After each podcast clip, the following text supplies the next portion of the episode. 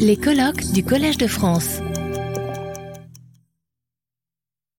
Bonjour à, toutes et à tous. Nous commencerons d'une manière euh, pas tout à fait ponctuelle, mais euh, presque.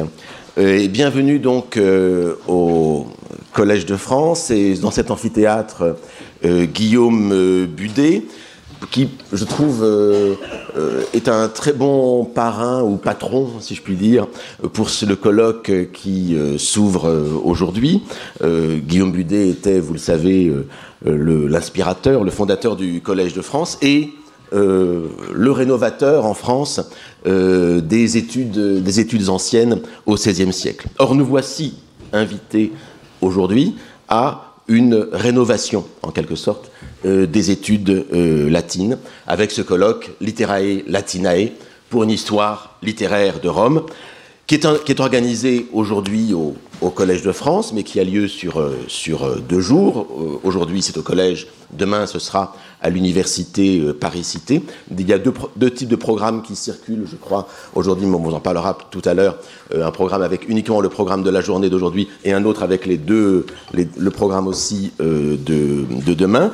Et c'est un colloque qui est organisé en, en coopération avec plusieurs établissements et plusieurs responsables que j'ai l'honneur de, citer ici et de présenter.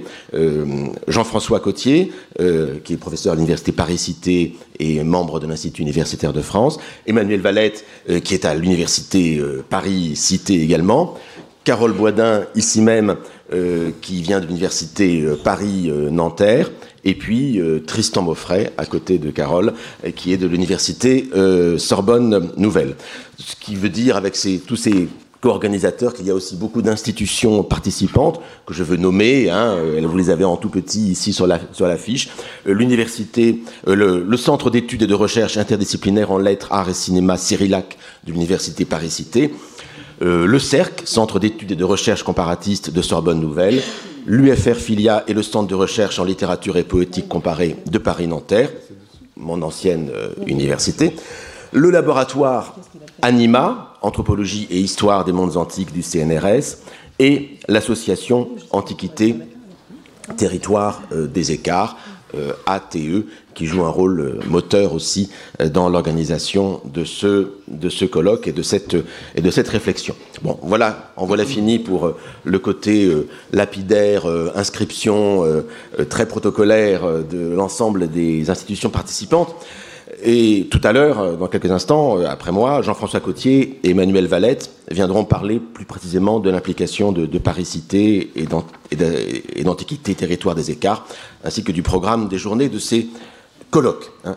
Euh, mais je voudrais dire ici quelques mots de l'implication de la chaire littérature comparée. Quelques-uns pourraient peut-être s'étonner qu'une chaire littérature comparée organise un colloque euh, sur l'histoire littéraire euh, de Rome.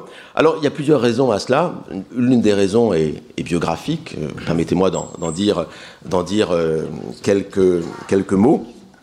Simplement pour dire tout ce que euh, je dois, tout ce que doit ma, carrière intellectuelle, ma réflexion à Florence Dupont, hein, qui est ici même et que nous entendrons euh, tout à l'heure, à Florence Dupont, à son d'abord à son enseignement à l'école normale supérieure. Je me souviens d'un d'un cours d'agrégation euh, sur le Satyricon de Pétrone qui euh, m'avait, qui nous avait énormément euh, marqué.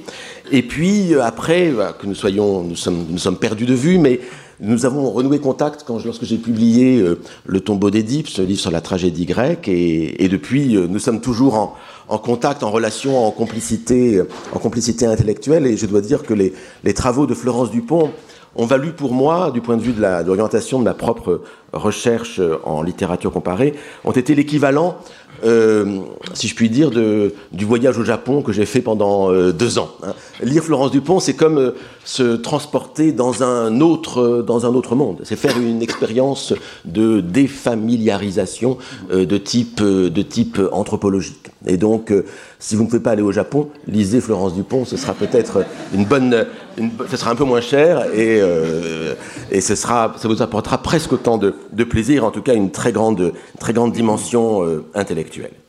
Au-delà de l'anecdote biographique, je dois dire que euh, y a vraiment dans l'orientation du travail de, Florence Dupont, qui est au, cœur de, ces deux journées de, de, colloques, euh, il y a justement cette dimension anthropologique du fait littéraire que j'ai découverte en particulier à travers les travaux des antiquisants, pas de tous, mais de certains, Jean-Pierre Vernant et euh, Florence Dupont, que je citais du reste dans ma leçon euh, inaugurale il y a euh, quatre ans, avec ce rôle, avec ce rôle initiateur, hein, nous indiquant que ce que nous appelons littérature est en fait un fait variable à travers les époques et euh, les aires, euh, les euh, les culturelles. Et donc cette variabilité du fait littéraire sur laquelle insiste énormément Florence Dupont en particulier, elle nous elle nous rapporte, elle nous renvoie à, cette, à la dimension éminemment comparatiste hein, de ce questionnement. Il s'agit toujours de comparer une manière de faire de la littérature, avec beaucoup de, guillemets, à un endroit à un moment donné, avec euh, d'autres euh, manières de faire à d'autres endroits et d'autres moments. Et c'est pourquoi il m'a paru tout à fait euh, naturel d'organiser et d'accueillir ce colloque autour du travail de réflexion sur la sur l'histoire littéraire de Rome de Florence de Florence Dupont. Et donc il y a une occasion à ce colloque. Hein. C'est un c'est un, un livre. Hein. Euh, c'est ce livre, ce livre-ci, un livre absolument monumental, sorti il y a euh, un an euh, à peu près, et qui est une sorte de, on en reparlera tout au long de la journée, mais qui vient, semble-t-il, changer notre questionnement sur ce qu'on appelait auparavant la littérature latine. Et ce livre est tellement énorme, tellement important, tellement puissant, plein d'idées, de, de, références, de, de questionnements euh, euh, nouveaux, qu'il a semblé intéressant d'appeler des, des, collègues de différents horizons. Et alors, et en particulier mes collègues directs du Collège de France, que j'ai plaisir à, nommer ici, Vinciane Pirène-Delforge, Dario Montavani et Patrick Boucheron, qui sera là euh, tout à l'heure, pour parler de ce colloque, pour parler de, de cette réflexion-là en général, et et aussi beaucoup d'autres spécialistes venus d'autres horizons, d'autres aires culturelles, d'autres, disciplines, pas seulement, des, pas seulement des, des antiquisants, des spécialistes de la traduction, des spécialistes de, littérature moderne, des spécialistes euh, du monde arabe, etc. Et donc, euh, l'important, c'est évidemment de, de, de, commencer cette réflexion, et je vais m'arrêter tout de suite. Mais d'abord, je voudrais euh, dire un mot sur le tableau qui a servi d'affiche au colloque euh, d'aujourd'hui. Vous voyez que le livre de Florence Dupont utilise les, fresques de la Villa des, Mystères. Pour ma part, j'ai euh, utilisé euh, ce tableau d'Ingres. Virgile lisant l'Énéide devant Auguste, Octavie et Livy, ou tout Marcellus Serris, hein, qui est un tableau que l'on voit qui se trouve au Musée royal des Beaux-Arts de Belgique à euh, Bruxelles. Un tableau qui a été fait vers 1819, donc par, euh, par euh, Ingres. En fait, c'est un détail de la scène. Le tableau est coupé. Hein, il, y manque, il y manque Virgile. Virgile, on le voit dans une précédente version du tableau de 1812, qui se trouve au musée des Augustins à, Toulouse. Vous voyez la scène. Virgile lit l'Énéide à, Auguste, à sa femme Livie et à sa sœur Octavie, et il arrive à ce passage bien connu, euh, raconté par euh, Donna euh, dans la vie de, Virgile, où au moment où il, dans la, descente des néos enfers, au livre 6, eh bien, euh, Anquise voit cette, cette, âme qui sera un jour Marcellus, c'est-à-dire le fils, le fils, le fils d'Octavie, qui est mort à, ce moment quand, quand, quand Virgile lit l'Énéide, et à l'évocation de ce tu seras, toi tu seras Marcellus, c'est toi qui seras Marcellus, eh bien euh, Octavie, Octavie euh, s'évanouit. Alors dans la version de, 1812, on voit sur le côté aussi Agrippa et Mécène, mais la version est moins intéressante, je trouve, que celle qui a suivi. C'est un tableau que, que, que a beaucoup, a beaucoup euh, retravaillé et, je trouve assez formidable ici dans ce, dans ce tableau, et c'est ça que d'abord il y a le côté très sculptural euh, de, ces, de ces figures, euh, avec Auguste qui fait un signe à, Virgile d'arrêter, Octavie, la sœur d'Auguste qui vient de, s'évanouir d'émotion, et Livie qui est en fait sans doute la, cause de la mort de ce Marcellus, qui était l'héritier, l'héritier de l'Empire, et Octavie, euh, Livy veut placer sur la tête de l'Empire, en vérité, euh, son propre fils, euh, Tibère, donc elle a fait assassiner Marcellus, et elle regarde de manière indifférente et l'évanouissement euh, de, euh, la, de sœur euh, d'Auguste, donc de sa, de de belle-sœur, alors qu'elle est la, cause même de ce, de chagrin. Et dans le, livre de, de Florence Dupont, une histoire littéraire de, de, Rome, Florence Dupont commente ainsi cette scène hein, qu'elle rapporte. Il est précisé que les faits tenaient à la pronunciatio, hein, pronunciatio de Virgile, s'adressant à à Auguste et à ces trois, à trois personnages. Et donc c'est la question de l'oralité ici qui apparaît ici avec cet effet de, de l'oralité qui vient euh, euh, transformer les, les, les, personnages. Et donc il y a non seulement il y a une qualité esthétique de ce tableau avec la relation entre les trois personnages que je vous ai dites, mais vous avez ici trois ou quatre thèmes qui vont nous, nous, nous intéresser toute la journée, euh, à savoir qui sont entrelacés la question de l'oralité, la question du patronage poétique avec Auguste qui a commandé cette Énéide à Virgile, l'inscription des literae latinae dans une politique et dans une cité, et puis cet effet poétique, hein, politique, politique et émotionnel euh, aussi. Donc j'ai trouvé que c'était une très belle introduction à notre colloque. Je m'arrête et je donne la parole d'emblée à Jean-François Cotier, donc professeur de littérature latine à l'Université Paris-Cité.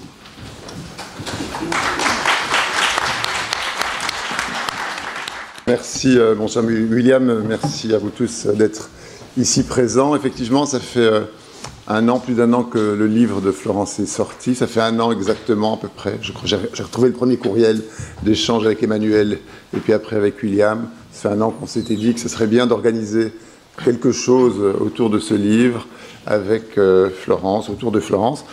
Et donc c'est à moi, nous, de te remercier William de nous accueillir si bien euh, dans ce beau collège de France. De remercier aussi Déborah Bouki et Marion Errand qui nous ont aidés à faire de cet événement quelque chose de réussi. Tu as remercié déjà toutes les institutions, donc je ne vais pas refaire euh, le, laïus. J'aimerais simplement peut-être souligner qu'il y a derrière ces institutions, il y a des êtres humains, notamment notre euh, euh, responsable comptable, Rachida Belkacem, grâce à qui vraiment beaucoup de choses ont été facilitées. Donc merci à tous pour, pour tout ça. C'est avec Emmanuel Valette avec euh, Tristan et avec euh, Carole Boisdin que nous avons essayé dans un premier temps euh, d'imaginer ces deux journées, ces deux,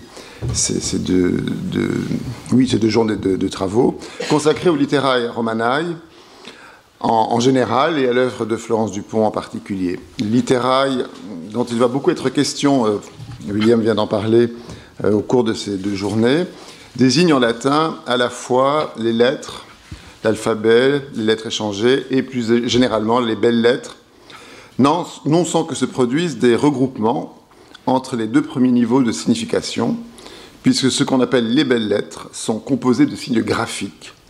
Or, dans le cadre de l'enseignement de la grammaire, ces derniers sont définis par exemple par Isidore de Séville comme des indices d'une parole vive.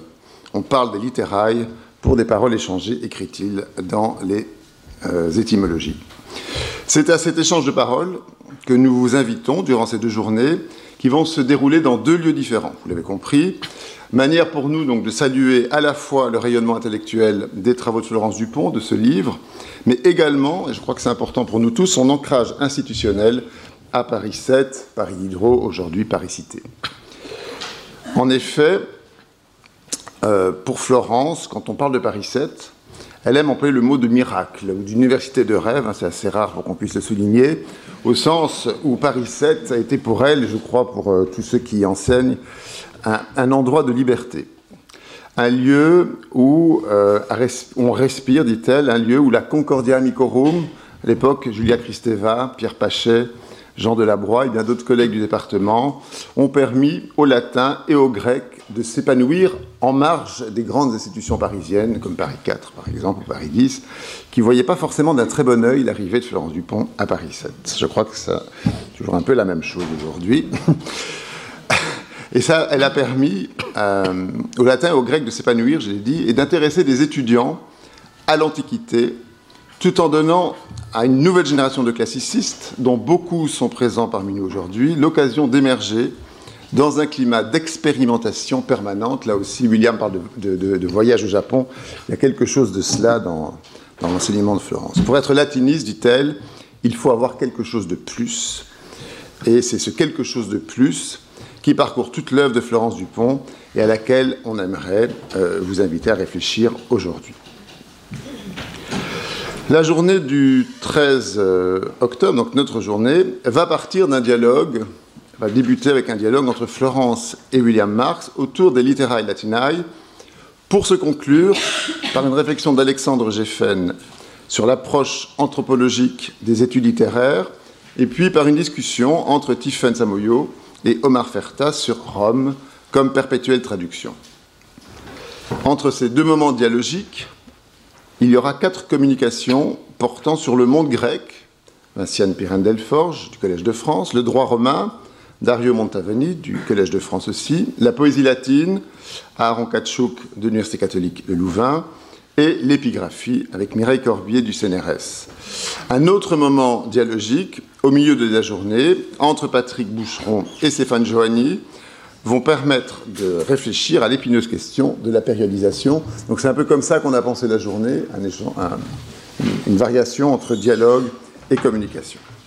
Avant de donner la parole à, Emmanuel, qui va vous présenter un peu euh, Anima et surtout Antiquité Territoire des Écarts, qui une, association qui nous est chère à tous, je dois euh, vous présenter les salutations de plusieurs collègues qui ont été empêchés de se joindre à nous pour des raisons euh, familiales, professionnelles, personnelles. Alors je les cite sans ordre de hiérarchie. Barbara Cassin, Maurizio Bettini, Timothy Weisman, Edith Hall, Marie Bird, Pierre Esperini, Marine Chabrol et Charles Guérin. Donc ils m'ont demandé, ils nous ont demandé de vous transmettre tout leur regret de ne pas être présents avec nous durant ces deux journées, mais également de vous transmettre leurs salutations les plus cordiales.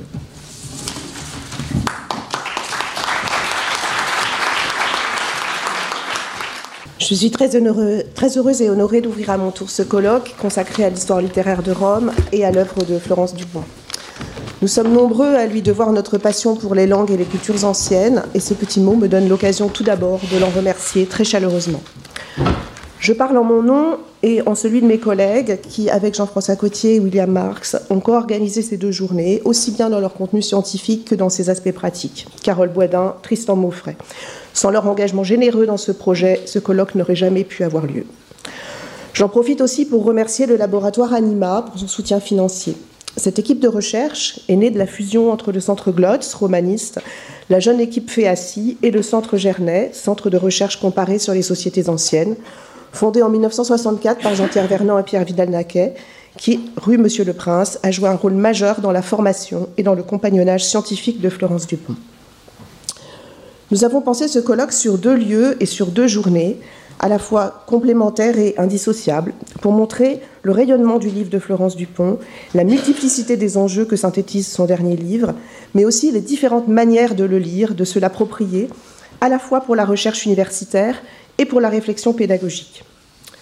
En effet, Florence Dupont, en créant en 2013 avec Claude Calam l'association Loi 1901 Antiquité Territoire des Écarts, ATE, et en insufflant l'énergie nécessaire à la vie de cette association et à son permanent renouvellement, a montré son engagement dans la défense active des langues et des cultures anciennes et à leur maintien dans la formation à tous les niveaux. Antiquité, territoire des écarts, le nom de cette association, qui est également le titre d'un livre d'entretien paru en 2013, exprime l'idée centrale de cet engagement, promouvoir une entité grecque et romaine, conçue non comme une origine et un conservatoire d'idhérence ou juste nostalgique, mais à la fois un ailleurs et un bien commun, un lieu vivant de distance critique qui conduit notamment à la déconstruction intellectuelle systématique des évidences de la modernité, et particulièrement à repenser certaines catégories, comme le mythe ou la littérature, qui semblent des universaux enracinés dans l'Antiquité, mais dont l'historicité doit être restituée et pensée avec le recul anthropologique nécessaire. L'organisation de masterclass à destination des enseignants, la tenue d'un séminaire régulier, dont vous voyez ici le programme pour l'année euh, en cours, L'ensemble de ces actions fédère un public et permet des échanges fructueux entre collègues latinistes, hellénistes, enseignants du secondaire, des classes préparatoires de l'université, mais aussi des étudiants en master et en thèse. Et c'est ce lieu d'échange de points de vue et de regards divers que nous, que nous avons voulu mettre en relief dans la seconde journée de notre colloque.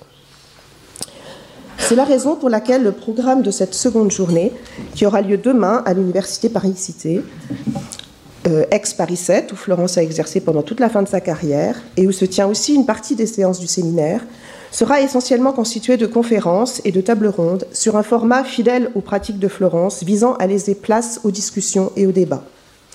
Nombreux sont ceux parmi les intervenants qui ont été des étudiants de Florence Dupont, d'autres ont été ses collègues. Et la diversité des parcours de chacun montre à la fois l'empreinte profonde laissée par la formation qu'ils ont reçue de Florence Dupont, la trace, comme dirait Mireille Corbier, ou les échanges qu'ils ont eus avec elle, et l'absence d'esprit d'école autour d'elle, leur grande liberté. Outre la table ronde consacrée à la pédagogie, comment enseigner l'histoire littéraire de Rome au collège, au lycée, en classe prépa, d'autres contributions reflèteront ainsi la pluralité des points de vue et des regards possibles sur quelques axes thématiques présents dans le livre. Qu'est-ce qu'un traité? Et même qu'est-ce qu'un livre à Rome? Comment définir l'otium literatum? Que fait l'histoire littéraire de Rome à la réflexion actuelle sur les théâtres anciens et au-delà, dans les études théâtrales? Qu'apporte le chapitre sur l'épopée ou la réflexion de Florence Dupont concernant l'ethnopoétique et les études de performance? C'est enfin le regard porté sur l'ouvrage, ses propositions, sa démarche par des collègues spécialistes d'autres aires culturelles, d'autres domaines littéraires et même d'autres disciplines qui alimentera la discussion en écho aux interventions d'aujourd'hui, en revenant sur ce que peut signifier écrire une histoire littéraire. Tels sont quelques-uns des thèmes qui seront abordés demain et qui devraient, nous l'espérons, nourrir de fructueux dialogues entre les intervenants, avec Florence, avec le public. Nous remercions encore toutes celles et tous ceux qui ont répondu à notre appel et nous nous réjouissons à l'avance de la tenue de ces échanges. Retrouvez tous les contenus du Collège de France sur www.colège-2-france.fr.